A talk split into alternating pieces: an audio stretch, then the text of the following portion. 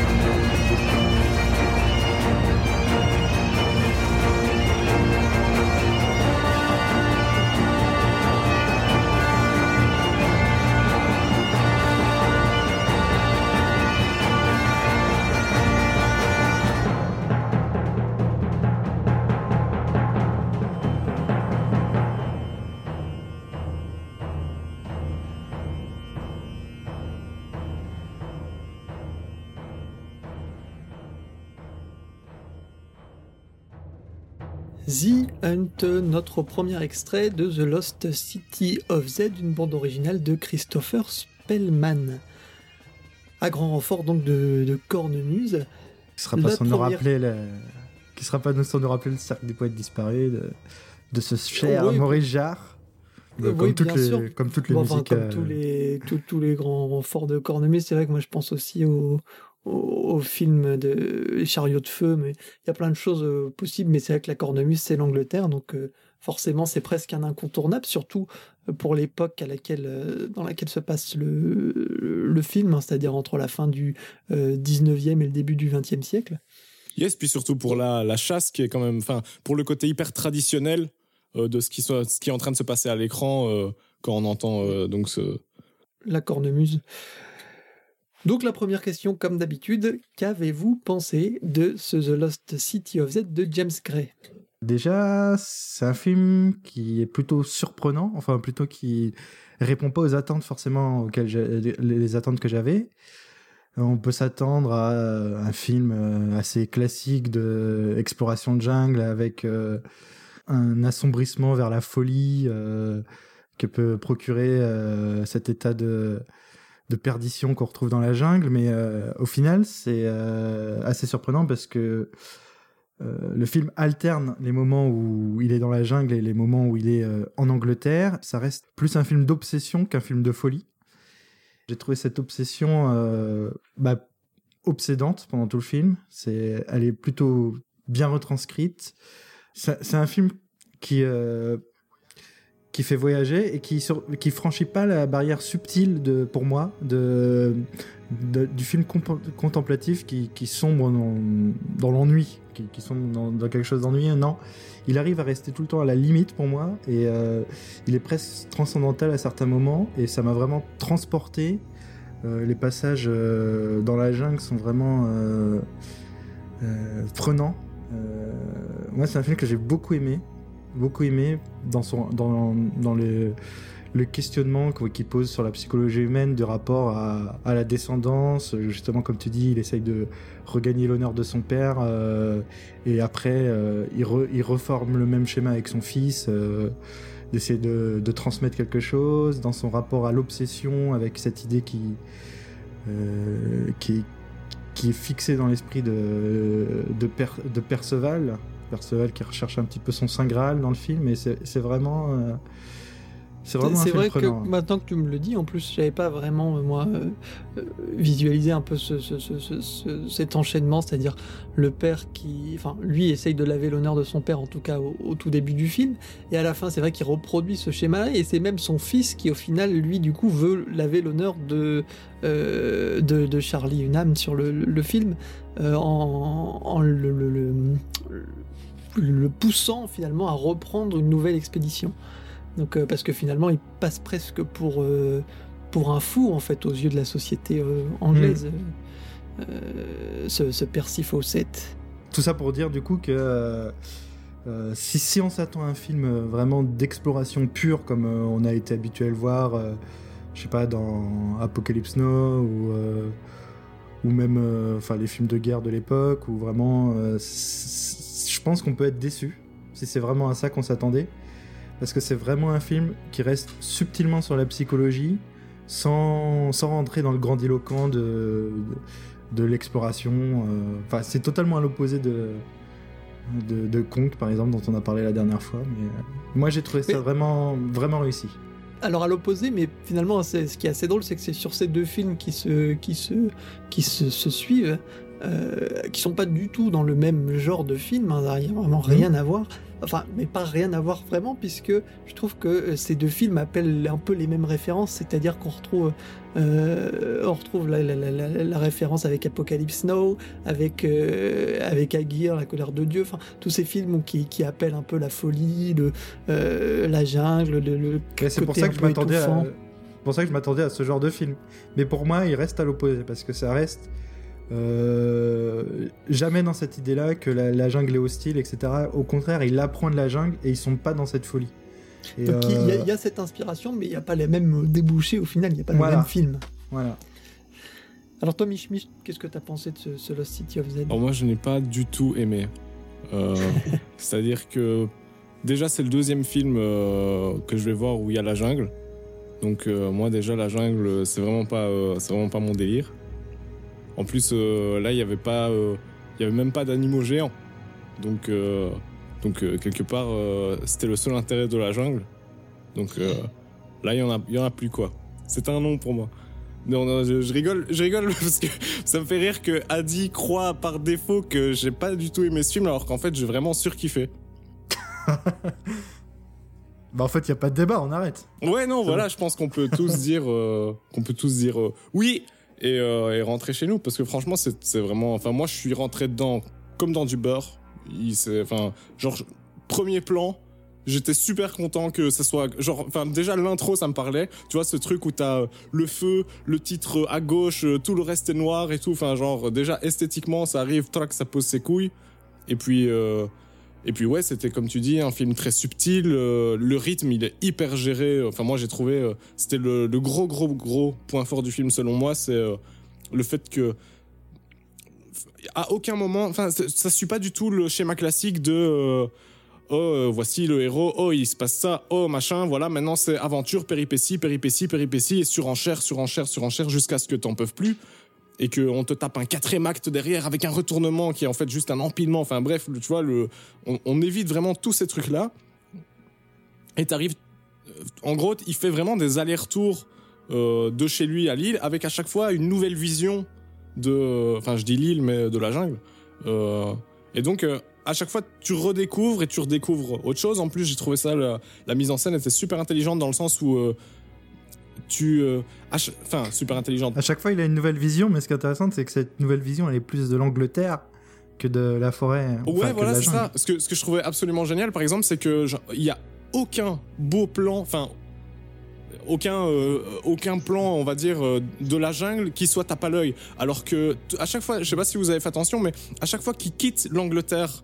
Il la quitte avec un super beau plan, genre euh, la dernière fois c'est euh, sa fille qui court après euh, la, la diligence là, et genre c'est super beau, tu vois ce qui quitte en fait sa maison, c'est méga beau, et le la première scène aussi, c'est, je pense, hein, si, je me gourre pas, il est dans un champ avec sa femme. Il y a son premier fils qui est né et qui joue dans le champ, et elle lui annonce donc qu'elle va, qu'elle est enceinte d'un autre enfant. Et euh, on se tape des plans larges de ce champ avec une lumière mais magnifique. Et à aucun moment la jungle elle n'est euh, soulignée comme ça. Genre quand il découvre la jungle, tu la découvres euh, à moitié derrière des feuilles. Enfin tu vois, genre t'as aucun plan iconique Mhm. de la jungle alors que l'Angleterre est sublimée. il y a quand même, il y a quand même des, mon- des, il y a quand même des, des plans qui sont magnifiques dans la jungle aussi. oui mais Le plan de la cascade, euh, il y en a qui me sont vraiment restés en tête, quoi. Surtout des, des plans du fleuve, d'ailleurs. Ouais, ouais, ouais, Je trouvais que c'était quand même fort. Euh, comment dire resserré comparé à enfin tu vois Mm. euh, étonnamment c'était pas genre il va découvrir quelque chose d'énorme tu vois oui la cascade elle est Mm. belle et tout mais t'as jamais cette impression de grandeur que t'as pourtant euh, dans un bête champ en Angleterre ou euh, devant sa maison quoi Hmm. Je, de toute façon, hein, difficile de de ne pas tomber, pas tomber sous le charme, je trouve, de, de ce, ce film-là, qui est pour moi un grand film, déjà qui se pose, enfin, je sais pas si vraiment il se pose comme un grand film, mais il y a quand même une volonté hein, d'un certain classicisme, avec euh, notamment le, tournage du film hein, qui a été tourné en, pellicule. Il y a plein de choses qui fait que euh, on appelle quand même à un certain cinéma mais euh, je trouve que ça fonctionne du début à la fin. C'est vraiment un, on a, on- on sait devant le film et dès très rapidement qu'on est devant un grand film en fait. Je trouve Euh, le casting, euh, bon, je le trouve très très pertinent. Euh, personnellement, Robert Pattinson qui m'a jamais vraiment séduit dans d'autres rôles, je le trouve excellent. Je trouve Charlie Hunnam excellent aussi. Enfin, tout le casting est. Alors est que c'était pas gagné, c'est vrai. Non, c'était pas. En tout cas, c'était pas forcément le casting le plus évident, Mm. mais Hmm. euh, ils sont, euh, enfin, ils sont tous euh, c'est Brad Pitt qui excellents. devait le dans faire au début, d'ailleurs.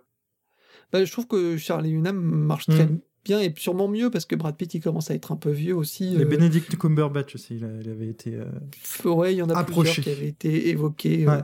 Mais il avait son le- gosse, il a pas pu. pour le rôle. Euh, les plans, enfin, c'est vrai que il y a des plans qui sont qui sont magnifiques, mais sans jamais en vouloir, enfin, en faire trop. Je trouve qu'il y, a- une grande sobriété dans le euh, dans, la, mise en scène. On n'est pas dans le pas dans le tape à l'œil. Il n'y a pas besoin de, de chercher à, à attirer ou à ou à ou à capter. Tout est tout est très tout est très classieux, tout est très sobre, tout est très posé. Euh, je trouve que c'est vraiment un, magnifique film. Et au-delà de ça, euh, le film, par son message, par, euh, par son histoire, je trouve qu'elle est. le, film est étonnant, la fin est surprenante. On va peut-être pas en, parler. En parler là pour pour pas spoiler ceux qui ont pas qui, qui, ceux qui n'auraient pas vu le film mais mais c'est vrai que c'est une c'est une réussite je trouve Tu disais, tu dis que les images, elles sont magnifiques sans jamais tape à l'œil. Et je trouve d'ailleurs qu'on retrouve ça dans la musique. Eh ben, Cette, peut-être. euh, On va écouter oui, un, un deuxième extrait euh, tout de suite. Alors, on va écouter The First Goodbye, euh, qui est le premier, en fait, le, le départ de Charlie Hunnam pour la jungle amazonienne. C'est parti.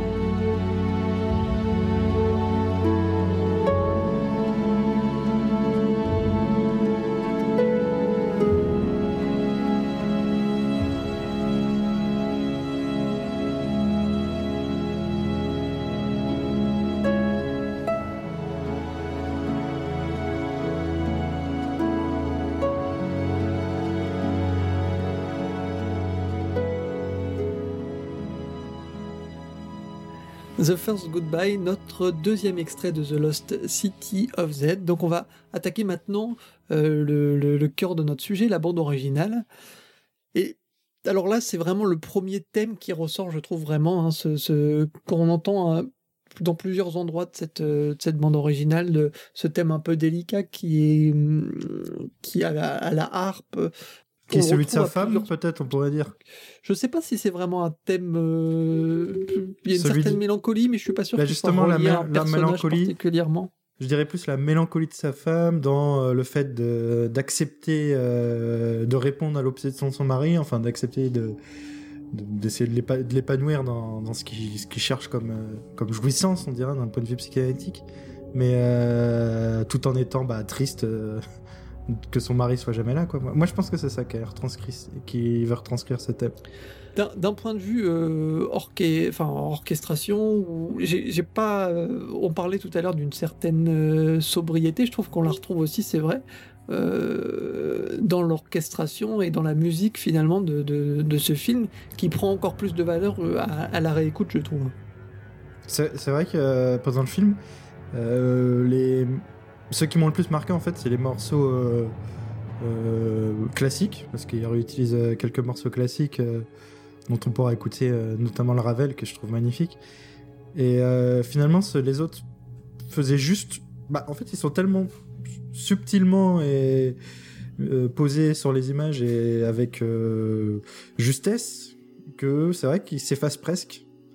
Alors qu'en fait, quand tu les réécoutes, bah ils sont plaisants. Euh, écoutez même les morceaux qui d'ambiance où il y a juste des sons qui d'habitude moi me m'accrochent pas trop euh, la plupart du temps dans les BO. J'aime bien euh, voilà les thèmes, les mélodies, l'orchestration, mais là ouais ils sont justes et ça s'enchaîne bien. Ça alterne entre les musiques de en Angleterre, musique traditionnelle. Il y a des musiques tribales, des musiques à des moments plus poétiques, transcendantales, qui, qui, qui, font juste euh, bah, reposer la, conscience pour euh, juste se balader dans son inconscience. Quoi. Enfin, je trouve ça, je, trouve que c'est vraiment une belle BO. Qui, qui, gagne à être écouté après, après le film. Yes, je suis assez d'accord parce que, en fait, du, coup, je l'ai pas du tout écouté euh, avant d'aller voir le film. Je l'ai réécouté seulement une fois après. Mais j'aurais voulu, genre, faire aller voir le film, réécouter, puis retourner voir le film et réécouter derrière, parce que je pense que, enfin, j'ai pas du tout analysé euh, la musique pendant euh, la projection de ce film, simplement parce que j'étais, j'étais à fond dedans, quoi. Donc, euh, à part deux trois moments où genre, je me suis dit ah tiens c'est bizarre, c'est pas, ce serait pas comme ça dans un autre film.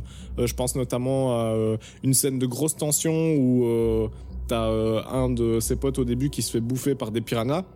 Et euh, cette scène de grosse tension, euh, dans 80% euh, des blockbusters, on te l'aurait foutu avec des cordes, des cuivres à foison, etc. Et ici, t'as un truc, une nappe assez, je sais pas, presque éthérée comme ça, tu vois. sans, sans que ce soit forcément non plus dans le truc cliché du oh, il n'y a pas beaucoup de musique, tu vois. Mais justement, je trouvais ça dans l'ensemble super bien équilibré. Et encore, ce que je trouve encore plus fort dans l'ensemble, c'est vraiment l'orchestration et l'arrangement, plus que la composition, même si euh, s'il y a des chouettes euh, thèmes, etc.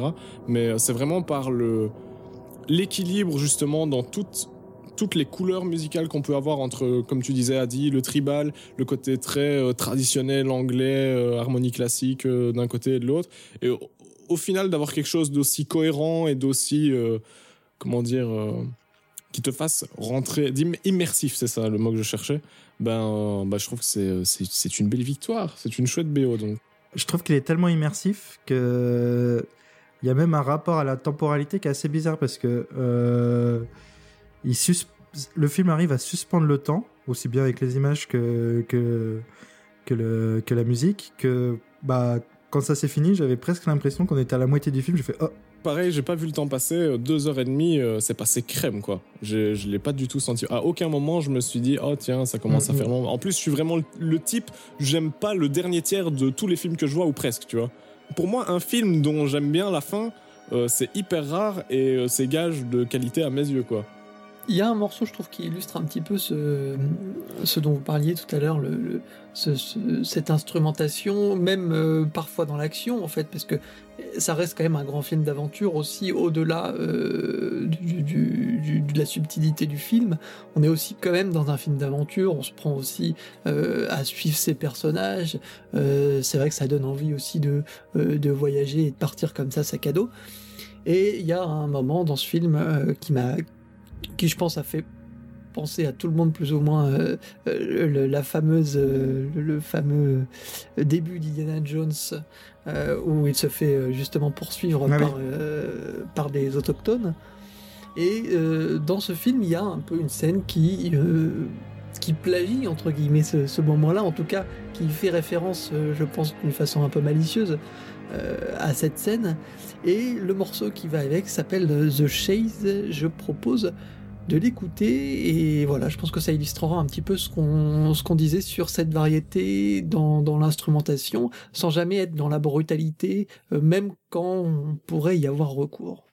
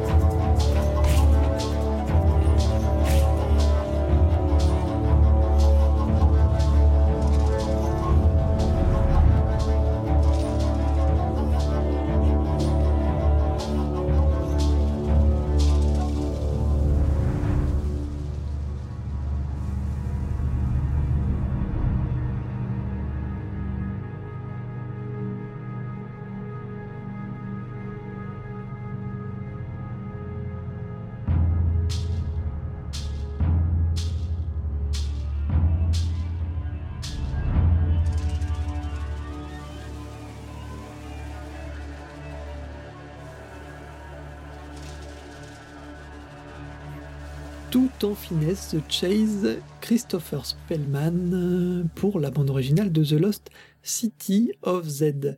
Je trouve que ce morceau-là, The Chase, justement, euh, illustre bien en fait le rapport qu'a euh, notre Percy Fawcett avec les, indigènes, où en fait, bien qu'il y ait, on sent qu'il y ait une différence, qu'il y ait quelque chose, il y ait un gap entre ces deux cultures, il n'y a pas de, confrontation, en tout cas pas de volonté de confrontation et, justement une volonté en fait de, euh, d'acceptation de, l'autre et de découverte de l'autre en fait.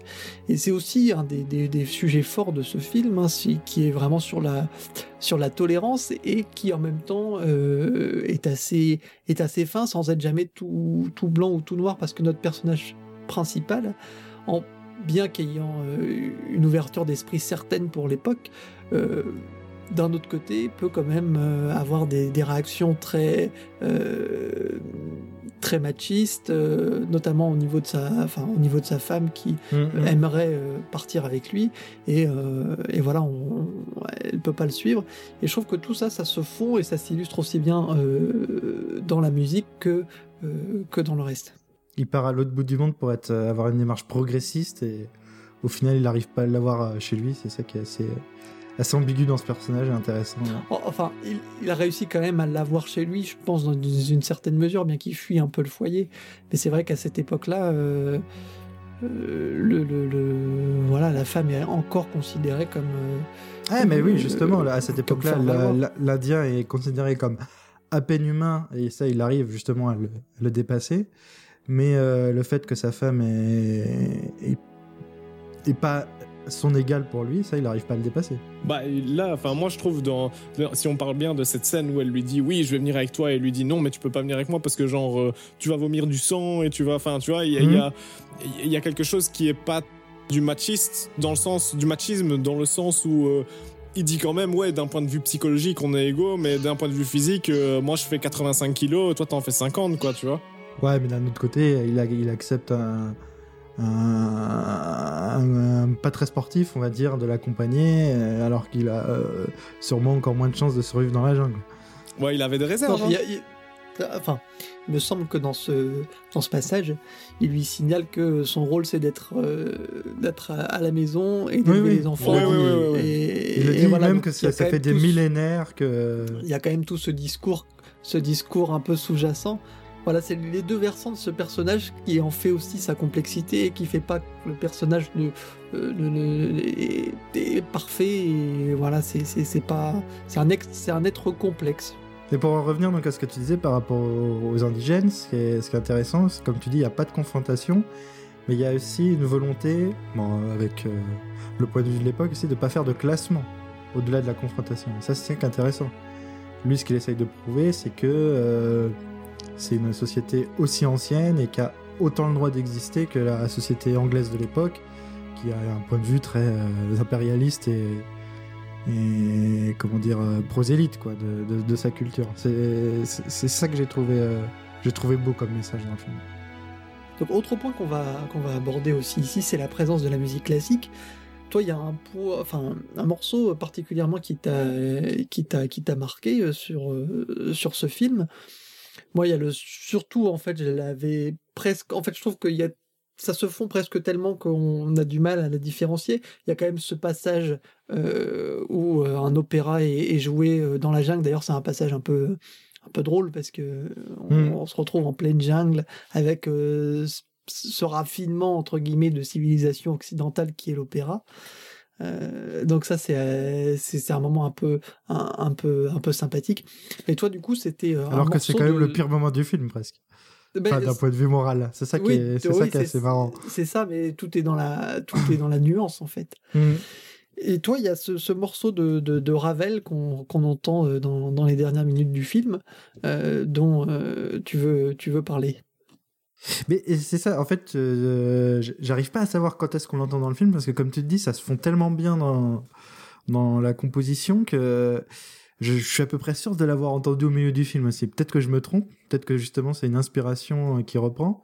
En tout cas, ce morceau, c'est un, morceau que j'ai découvert grâce à, euh, un autre youtubeur que Mich Mich connaît bien aussi, Tom J, et euh, qui est son morceau préféré. Donc je l'avais écouté il y a quelques temps et je l'ai reconnu dans le film. Et c'est vraiment un morceau qui qui colle mais parfaitement avec les images parce qu'elle est euh, euh, c'est une nappe instrumentale, une nappe orchestrale qui est tout en bah, montre la, la, la, la complexité, la beauté de l'orchestration de Ravel, son utilisation des instruments tout en tout en volupté, tout en finesse et euh, mais pourtant ça fait une, une impression de brouhaha organisé euh, et c'est vraiment un morceau que je trouve magnifique et euh, ça m'avait vraiment ça m'a vraiment fait plaisir de le retrouver dans ce film parce qu'il s'intègre parfaitement bon c'est un- des points forts de de ce film presque ce moment. Ça il y a eu un peu l'effet euh, petite goutte qui perle dans le dos euh, que j'avais pu avoir dans Tree of Life au moment où il y a les planètes et la musique lacrymosa de Prisoner c'est la même euh, quasiment la même sensation que j'ai ressenti et ça j'aime vraiment le vivre au cinéma c'est vraiment euh, ce que je préfère en fait c'est là où l'osmose euh, image musique est la plus kiffante Eh ben, on va écouter tout de suite cet extrait. Daphné et Chloé, c'est l'acte 1, troisième partie. Le morceau s'intitule Lever du soleil.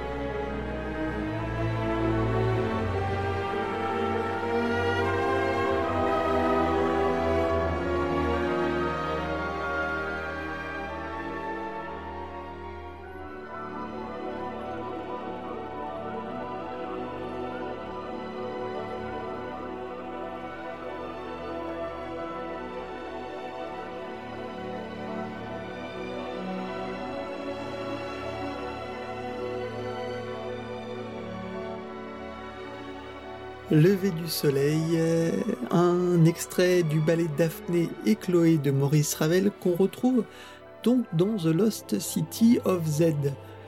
Donc c'est vraiment euh, l'utilisation de la musique classique euh, qui est vraiment disséminée dans toute la bande originale et qui justement au contraire souvent je trouve d'autres films où le classique appelle des notes généralement avec le reste d'une bande originale et permet de mettre en exergue certains passages ou vraiment d'appuyer sur certains moments. Là, il n'y a pas du tout cette sensation-là. On a l'impression que c'est un flot continu et que euh, la bande originale de Spellman se fond euh, dans toutes ces évocations entre Ravel, entre Bach. Euh, je crois qu'il y a du Mozart. Enfin, tout, tout ça forme un ensemble très homogène. Tout à fait. Il y a un autre point sur lequel je voulais revenir avec vous, mes chers amis. je voulais avoir votre avis sur le passage qui se passe pendant la Première Guerre mondiale. Qu'est-ce que vous en avez pensé Est-ce que vous pensez que ça quelle était la place dans le film pour vous? Oh, ben, euh, Moi, ça m'a fait euh, respirer de ouf. Genre, euh, j'ai vraiment trouvé ça hyper bienvenu, même si, je sais pas, je me dis, concrètement, on aurait un peu pu s'en passer.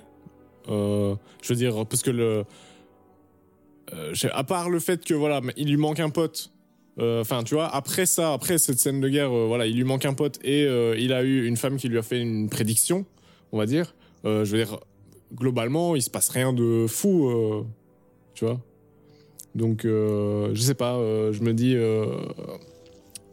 Enfin, moi, ça m'a fait respirer dans le film, quoi. Je me suis dit, ah tiens, voilà, on change encore de, décor, on change de ton, tu vois, et, et, du coup, bah, je sais pas, ça ça m'a donné un regain d'intérêt.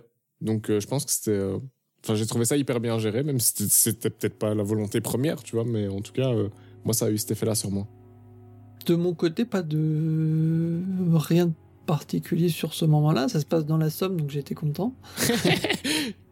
Mais après, euh, après, euh, après si j'ai trouvé que c'était euh, c'était aussi très bien géré parce que ça pourrait être un peu casse entre guillemets casse-gueule de passer de de, de, cette ambiance un peu amazonienne et qui est un petit peu étouffante. On reste quand même dans cette ambiance un peu étouffante parce que d'un côté c'est il y a enfin étouffante c'est pas vraiment le mot parce qu'il n'y a pas non plus cette sensation là dans ce film.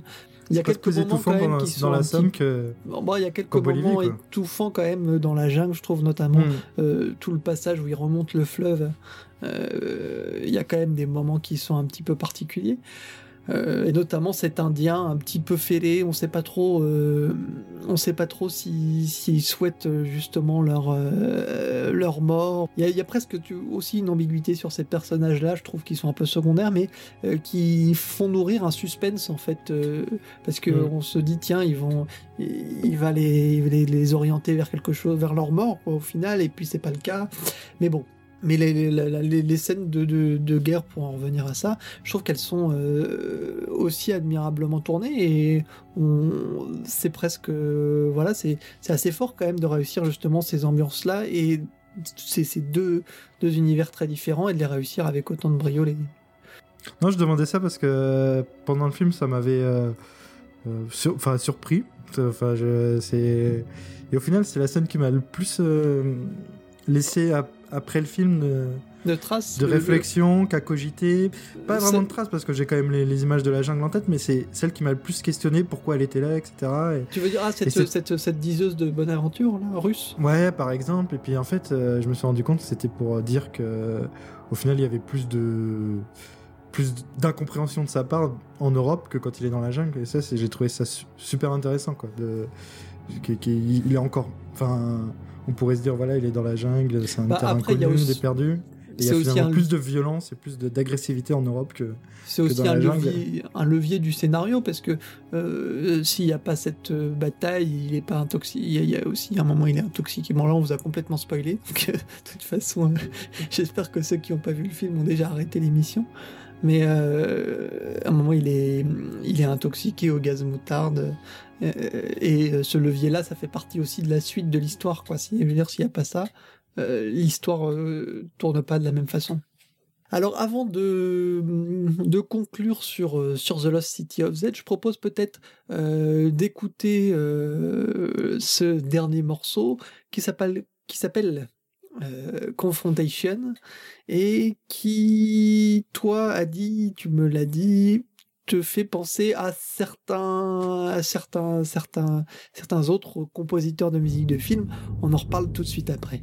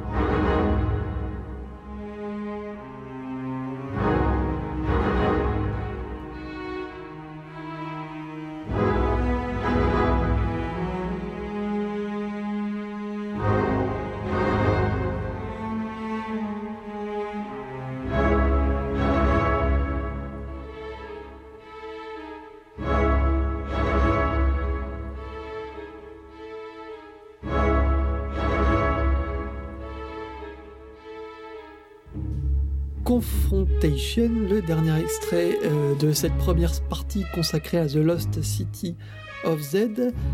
On retrouve un petit peu donc le thème euh, principal euh, fondu avec quelque chose d'un peu plus angoissant, un peu plus anxiogène. et c'est un moment aussi un peu, un peu, un peu charnière du film. Pour toi, Adib, particulièrement ce morceau-là, il t'a, il t'a attrapé, catché comme on dit. Bah, il m'a plus attrapé hein, à l'écoute de la BO justement qu'à la, vision du film. Mais, euh, mais ouais, je trouve qu'il y a un petit côté, euh, vous, êtes, vous serez pas forcément d'accord, mais un petit côté Morricone ouais, dans cette euh, répétitivité. Et puis, ouais, bah, prise avec le temps justement, cette espèce de suspension du temps. Parce que j'ai toujours trouvé que Morricone c'était le compositeur de la suspension du temps. Et voilà, ouais, c'est un morceau que j'aime beaucoup je comprends cette idée de, sensation de d'étirement qu'on peut retrouver chez, chez Morricone euh, avec ses grands grands duels notamment euh, dans les westerns euh, ou pas d'ailleurs mais c'est cette impression justement que le, temps est prolongé. Et c'est vrai qu'il y a un petit peu cette sensation-là. Euh, peut-être scène, c'est presque un duel de western, ça Peut-être peut par les cordes, en fait, euh, qui s'est monté de cordes. Euh, je... C'est des cordes assez, assez froides comme ça. Enfin, c'est peut-être là, là, moi, je retrouve aussi un peu un rapprochement. Si tu me l'avais pas dit, j'y aurais pas pensé, mais c'est vrai qu'il y a, il y a ce côté très, très, très étiré dans le sens où as, les graves sont super graves et euh, par-dessus, tu as une fine couche de cordes assez froide. Et euh, ça, ça me fait penser un peu à, ben, euh, à ce qu'Ennio Morricone a fait pour. Le côté lancinant, c'est ça que je recherchais aussi. Lancinant. Moi, j'allais dire Tarantino. Voilà. je trouve que vraiment chez Morricone, par contre, il y a plus d'expérimentation au niveau, au niveau de la, au niveau sonore, texture. Ouais, ouais on est d'accord. Hein, je pense pas que ce soit comparable beaucoup plus que ça, tu vois. Mais, mais du coup, euh, en parlant de ça, bah, du coup, c'est vrai que ce petit passage-là, euh, dans deux, trois trucs, il m'a quand même fait penser à, à ça. Confrontation, c'était donc le dernier extrait euh, de Christopher Spellman pour The Lost City of Z. Un film, vous l'aurez compris, qu'on vous recommande vraiment chaudement parce que je trouve qu'en tout cas 2017 continue, hein, parce que, enfin, d'une très bonne façon. Moi, c'est vraiment la troisième grande claque que je me prends cette, euh, cette année. Et euh, je crois que l'année dernière, hein, si je me souviens bien, j'en avais pas eu euh, sur toute l'année, j'en avais peut-être pris une. Enfin, si j'en avais pris une sur, mais pas. Voilà, là c'est vraiment, on a affaire à. Enfin, moi j'ai eu affaire à trois grands films depuis le début de l'année. Et là, vraiment, The Lost City of Z, pour moi, c'est c'est un grand classique voilà, euh, immédiat. J'avais pris qu'une claque, mais c'était pas mes parents, donc ça compte. non, mais moi, euh, c'est ouais, probablement un des meilleurs films que j'ai vu euh, sur ces derniers mois. en tout cas, dans les, dans les nouveautés, parce que je sais pas, j'ai vu Arrival aussi, mais j'ai mis un temps à le voir. Il commence déjà à dater un peu. Mais, mais sinon. Ouais, qui était pas aussi.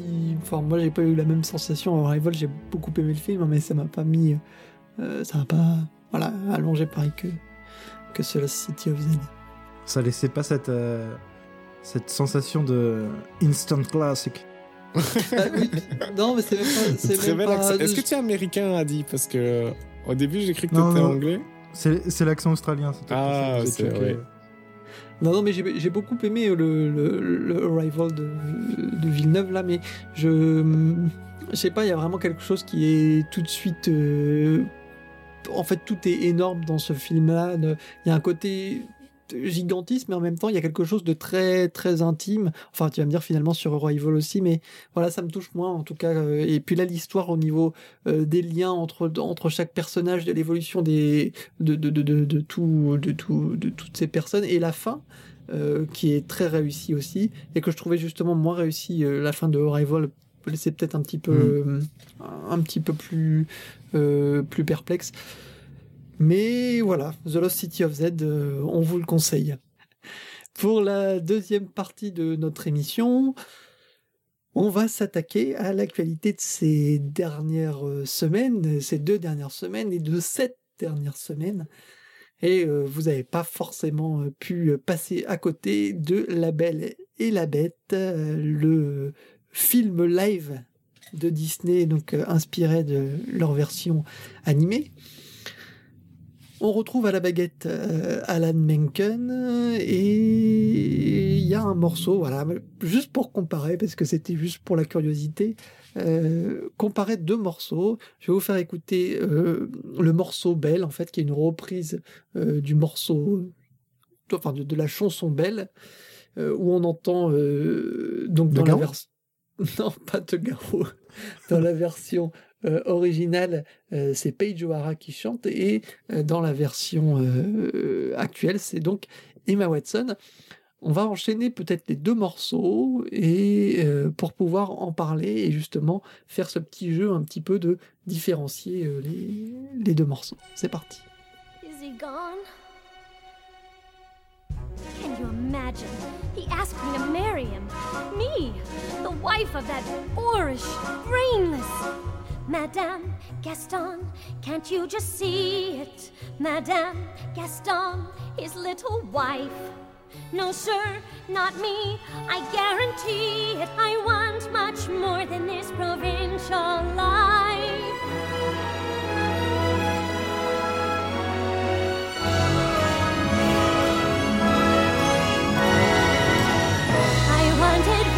Adventure in the great white somewhere. I want it more than I can tell. And for once it might be grand to have someone understand. I want so much more than they've got planned.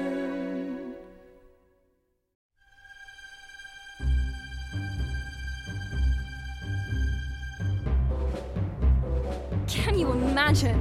Me, the wife of that boorish, brainless Madame Gaston. Can't you just see it? Madame Gaston, his little wife. Ugh, no, sir,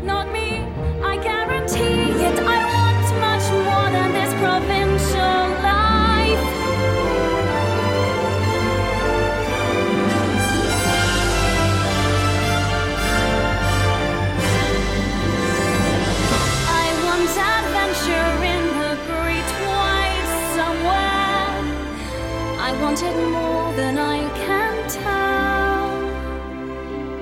And for once it might be grand to have someone understand.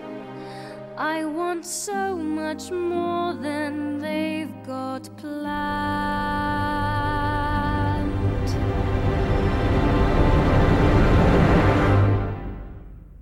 Belle, la reprise euh, de la chanson Belle euh, qu'on retrouve euh, dans les deux versions, la version animée et la version live. Alors peut-être pour en parler dans un premier temps, on va demander à, à Mich Mich parce qu'il est un peu vierge de, de, ce, de ce film, entre guillemets, puisqu'il se rappelle plus trop de la version animée. Il n'a pas vu non plus la nouvelle version. Donc voilà, est-ce que tu as une, quelque chose à dire sur ces deux versions ou ce qui pourrait les différencier? Oh, ben, j'ai, déjà, j'ai trouvé ça cool. euh, je veux dire, la musique en soi, elle est magnifique. Euh, Ah, donc, euh, déjà, ça c'est cool. Ouais, ouais, mais euh, là, euh, là-dessus, on est d'accord. hein. Euh, donc, tranquille. Après, euh, moi, peut-être euh, pour te décevoir, Hubert, euh, je m'attendais à un truc de fou euh, de la part de Paige O'Hara, puisque euh, tu nous as sous-entendu hors antenne que, que Emma Watson ne faisait pas le poids. Et, euh, et je trouvais que voilà, c'était honorable. hein, euh, y a pas, on sent que c'est pas une chanteuse, mais euh, je veux dire, elle fait le taf quand même, quoi. Ah, Moi, je trouve, pour être honnête, que euh, elle fait pas le taf du tout. Bah, en tout cas, sur Que, cet extrait-là, moi, je trouve que c'est. Alors, c'est- en tout cas, si, si tu écoutes bien l'extrait avec Emma Watson, tu vois qu'il y a plein de moments où euh, c'est rattrapé par ordi. Alors, je sais plus euh, quelle est cette technique-là euh, qui permet de lisser un peu les voix. Yes, Et- alors t'as du Melodyne ou de l'autotune, mais, euh, mais je pensais avoir entendu un truc, mais vu qu'on parlait un peu par-dessus et tout, genre, j'ai pas forcément catché le truc. Mais, mais ouais, du coup, si, c'est- si vraiment c'est audible, ça craint. Ah c'est audible à, deux ou trois moments dans cette chanson hein, qui permet un peu à Emma Watson d'entendre Emma Watson. Et j'ai vraiment un problème avec ça. euh, déjà, c'est live, c'est Disney live entre guillemets. Euh, je suis pas forcément toujours fan, notamment. Euh, j'ai vu la version du livre de la jungle qui est pour moi catastrophique. Il y a le, euh, cette version-là que j'ai pas encore vue, euh, mais que j'irai voir bien entendu parce que j'aime beaucoup la version animée. Mais euh, j'ai l'impression fortement que c'est pas forcément très original et que ça va reprendre exactement très portrait l'histoire. En tout cas, dans la trame sonore, on reprend déjà les mêmes chansons. Donc j'ai vraiment un problème avec ça. Alors après, bien sûr, il y a l'orchestration délicieuse de, de Alan Menken, mais ça me pose un problème en tant que voilà, j'ai l'impression qu'on me vend un produit qui, enfin voilà, que c'est voilà, on me vend un produit. Voilà, il y a plus du tout de, voilà, ça reste quand même un, art le cinéma. Et là, j'ai l'impression qu'on me fait vraiment du marketing. On va trop faire le film avec l'actrice qui marche, et puis euh, voilà, tu vas gober ça et être content. Donc euh, Pour amener, pour amener un, petit bémol à te dire, euh, Mi- euh, Mibert, euh, je trouve aussi qu'Emma Watson, elle est quand même euh, moins, euh, moins qualifiée pour ce, ce rôle que, que la version de, animée. Par contre, l'orchestration, je trouve qu'il s'est vraiment donné, là, Alan Menken. Pour moi, il y a un gap au niveau du mixage et de l'orchestration. C'est, mieux. Mais même au niveau orchestration, hein, le, cette version-là est plus riche, il y a plus de, de passages, il a développé d'autres moments musicaux. Mais, euh, Hmm. euh, mais même avec une orchestration plus riche, ça fait pas pour autant un nouveau score et ça fait pas pour autant. Enfin, c'est plaisant, Oui. hein, je dis pas le contraire. Mais euh, il y a vraiment, ça pêche vraiment par. euh, Il y a vraiment aucune originalité de base dans ce projet, dans ce projet-là. Ouais, c'est. Euh, euh, et je trouve que c'est un peu dommage de. Enfin, euh, tant, tant mieux, hein, je- ça se trouve. je vais Non, mais voir je, suis film, d'accord avec toi là. je vais voir le film, je vais être surpris, mais euh, j'ai vu le livre de la jungle. Et, alors autant euh, Maleficent, euh, il y avait des idées parce que c'était pas la même chose. Pareil, ils avaient refait la même chose aussi avec le. mais C'était pas Disney, mais euh, sur le sorcière et la. et la, euh, c'était c'était Blanche Neige, c'était euh, The Huntsman, ils appellent ça en, en Mm. anglais. Ah ouais, juste Euh, avec euh, la meuf de le- Twilight. Ouais, là pour le coup c'est pareil, c'est pas la même histoire, on te sert quelque chose d'autre et oh, oh, pourquoi pas, y a pas, c'est pas un problème. Euh, même la version de La Belle et la Bête de Christophe Gans euh, qui est sortie euh, il y a deux ans avec Léa Seydoux et Vincent Cassel, il y avait plein de choses très bien, notamment la musique qui est absolument magnifique, c'est une des meilleures bandes originales françaises de ces dix dernières années. Mais, mais il nous proposait une vision originale, quelque chose de neuf. Et là, il y a, y a pas de, il y a pas ça quoi. Moi, j'attends la version live d'Aladin. Je sens que ça va être merveilleux. Ça va être un moment Avec Kev caviar. Adams. Avec Jacques, Jacques tu- Alors l'autre grosse euh, sortie, euh, donc euh, mis à part La Belle et la Bête bien sûr, enfin une des sorties marquantes de, de, de ces deux ou trois dernières semaines, c'est Grave. Euh, Grave, je sais pas si vous avez entendu parler euh, du film Grave, qui est un film franco-belge. Donc Mich, t'en as peut-être en- entendu. Ah, j'en ai entendu parler j'en ai entendu euh, le plus grand bien. Euh, J'ai vraiment envie d'aller le voir parce que, parce que apparemment, c'est le genre de film qu'il faut aller voir. Parce que aller voir un film français, c'est un acte politique. Donc, euh, ouais, il faut, je pense, euh, je sais pas, je l'ai pas encore vu, mais euh, de ce que j'en entends de gens de bien, euh, c'est le genre de film euh, à soutenir, quoi. Eh ben, moi, je l'ai vu. Et je vous en parle après, après ce premier extrait. qui- Enfin, ce seul extrait, de toute façon, euh, de Grave, qui s'appelle Lust. Et la bande originale est signée Jim Williams.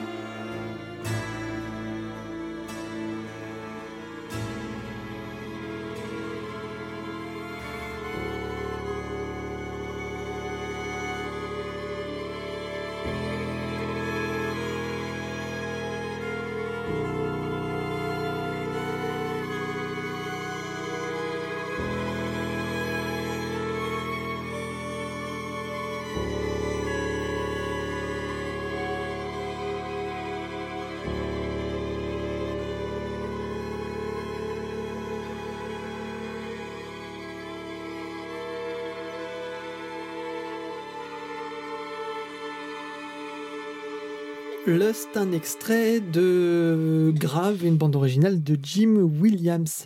Alors le film, c'est le premier long de Julia Ducournau et c'est un premier film qui est euh, audacieux. C'est le moins qu'on puisse dire en tout cas. Euh, alors pour être honnête, moi je suis allé dans, j'ai vu le, film pas dans, pas en entier parce que j'ai pas réussi à tenir jusqu'au bout. Je suis parti à un pense un peu plus que la moitié. Ah, c'est vrai. Euh, ouais, ouais, ouais, mais c'était, c'est pas forcément parce que j'au- j'aurais pu aller au bout en fait, si tu veux, mais j'étais pas du tout dans le, dans l'esprit, dans le mood du film, tu vois. J'avais pas envie de me forcer à avoir, euh, à avoir des, des, des, des moments qui sont quand même un peu, un peu crado parfois. Euh, mais c'est pas, c'est pas crado gratuitement. Je pense il y a quand même un vrai euh, message. Je, je, vais retenter de le revoir, de le voir et cette fois en entier. Mais le, film donc raconte euh, l'histoire d'une jeune, d'une jeune fille qui est en première année d'école de, de veto et qui est végétarienne et qui se retrouve du jour au lendemain à manger de la viande. Et euh, comme ça, ça peut paraître un peu bizarre, mais c'est assez. Voilà, le film, en tout cas, mérite. euh, voilà, certainement le, le coup d'œil. Il n'y a pas de, a pas de doute là-dessus. C'est un ovni et je pense que la bande originale euh, correspond bien à, à ce côté-là, euh, qui est très hum, di- différents, différents, différents aspects sur cette bande originale. Et là, c'est vrai que c'est un aspect un petit peu atypique pour un film d'horreur parce que c'est vraiment c'est même plus qu'un film d'horreur, hein, mais c'est en tout cas, c'est vraiment un film de genre et qui, euh, supporte clairement son interdiction au, au moins de 16 ans. Dernière partie aujourd'hui, donc bien sûr les coups de cœur. On va commencer par le coup de cœur de Adi qui revient sur un film euh, sorti il y a quelques mois maintenant, c'était en fin d'année dernière, qui s'appelle Axo Ridge, euh, Tu ne tueras point. La bande originale est signée Rupert Gregson Williams. Adi Ouais, j'avais loupé le film, donc euh, je voulais, euh, je l'ai rattrapé récemment et je voulais revenir dessus sur plus qu'un coup de cœur, pour la BO, c'est une recommandation pour le film parce qu'il a, il y a des choses qui m'ont dérangé dans le film et il y a des choses qui m'ont vraiment plu. Le côté toujours très prégnant dans les films de Mel Gibson de la, de la foi euh, et la morale m'a paru un peu douteuse à la fin. Peut-être que je l'ai pas compris, mais euh, je l'ai pas comprise. Mais euh, voilà. Par contre, les moments de de d'action, les moments de guerre, c'était quasiment level Soldat Ryan pour moi. J'étais vraiment dedans. La musique, par contre, est pas très bien utilisée parfois. Je trouve c'est un peu trop sirupeux. Ça reste euh, parfois ouais, indigeste un petit peu. Et, euh, mais par contre, à la réécoute, je le trouvais plutôt correct, et euh, notamment le morceau que, que je voulais partager. A Miraculous Return. Ah, Je laisse Hubert prononcer l'anglais dix mille fois mieux que moi.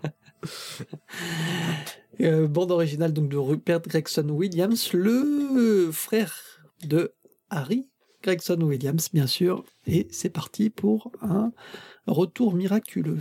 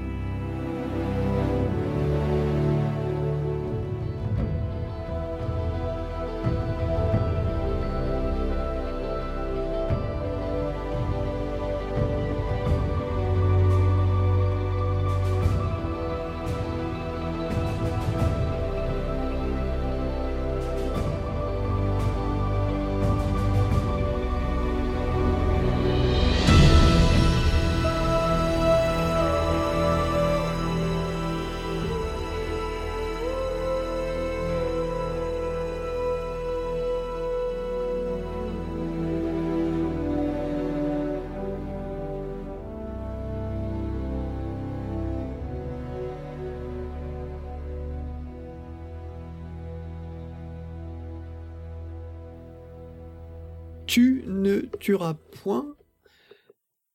Bande originale de Rupert Gregson Williams pour le film de Mel Gibson. On va passer maintenant à la recommandation de Mich Mich qui va nous parler d'un film qu'il a vu récemment. Oui, alors c'est le petit, euh, le gros court, euh, comme le traduisent les Québécois. Donc euh, The Big Short en, version originale prononcée à la française. Euh, C'était déjà un super chouette film. Franchement, moi j'ai kiffé, euh, j'ai kiffé de ouf. Un, un peu complexe quand même, un peu. Oui, mais moi, Enfin, comme je suis goût. économiste, euh, j'ai tout compris. Ah oui, d'accord. non, mais non, non, mais justement, je trouvais qu'il y avait ce côté, justement, on, on vous prend bien pour les cons que vous êtes, ou en tout cas les incultes que vous êtes à ce niveau-là. Donc voilà, il y avait, enfin moi, j'avais pas, j'ai pas du tout de problème avec le ton un peu, je sais pas, euh, infantilisant du film, dans le sens où il te fait bien comprendre que tu comprends rien, et, euh, et comme il le sait, bah il te paume pas. Et, euh, et la, la bande son, moi, je l'ai trouvé vraiment euh, plutôt folle parce qu'il y a de tout. Il y a vraiment tout. Il y a du funk, il y a du jazz, il y a de la musique concrète, il y a de la musique beaucoup plus à base de nappe. euh, il y a des passages un petit peu plus grandiloquents et tout. Enfin, il y a vraiment. À, à la baguette, on retrouve Nicolas Brittel qui avait composé pour Moonlight là, en, en début d'année. yes. Et c'est vrai qu'il est assez, il est assez costaud le, le bonhomme. Ouais, c'est un, c'est un polycasquette.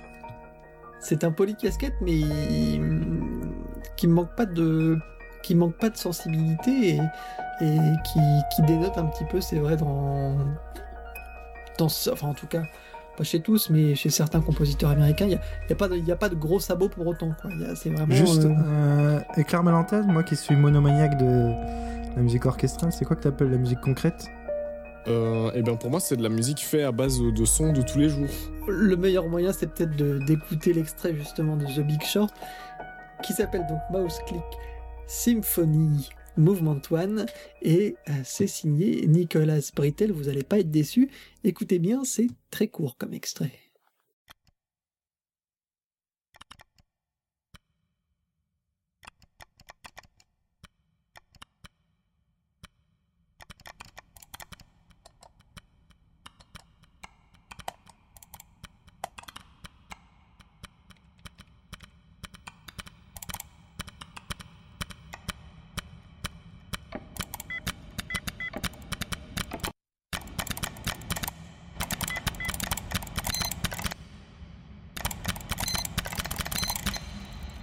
Pour euh, la dernière recommandation, du coup, euh, ce sera pour moi Steve Jobs. On, sera vraiment resté dans la, enfin, pour les recommandations et coups de cœur dans des choses assez récentes.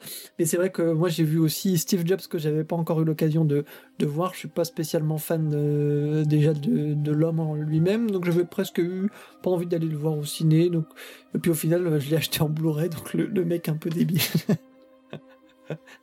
et et le- alors déjà pour la BO qui est excellente, hein, ça faut le reconnaître, de Daniel Pemberton. On avait entendu aussi dans, je sais pas si vous vous souvenez de ce film euh, avec un espion, The, The, The Uncle Man? Ah, euh, les... Oui, euh, adapté, de la, adapté de la série. Voilà, c'est ça. Adapté de la série avec euh, Et ben Henry si je, Cavill. ouais, si je ne m'abuse, c'est Daniel Pemberton qui compose Ouais, déjà. euh, Ouais, qui- c'était assez stylé la compo, elle était énergique, elle foutait Ouais, le elle peps. était chouette. Ouais. C'est un, un compositeur qui est, qui est très bon et Steve Jobs, c'est euh, c'est assez chouette. Puis ça ouvre assez en fait une, une exploration assez vaste aussi parce que, alors sans aller dans le Mouse Click Symphony, on retrouve un petit peu de jeu euh, dans, dans la bande originale. Il y a un moment, un passage notamment où on retrouve euh, presque le bruit d'ouverture d'un Mac. Euh, qui est utilisé et samplé, ou- je sais pas si c'est tout à fait ça, mais en tout cas il y a cette sensation là qu'on retrouve euh, de rester dans cet univers Mac et ce- ces sons qui sont bien particuliers euh, à la marque. Euh, là, le- l'extrait que je veux vous passer s'appelle The Skylab Plan.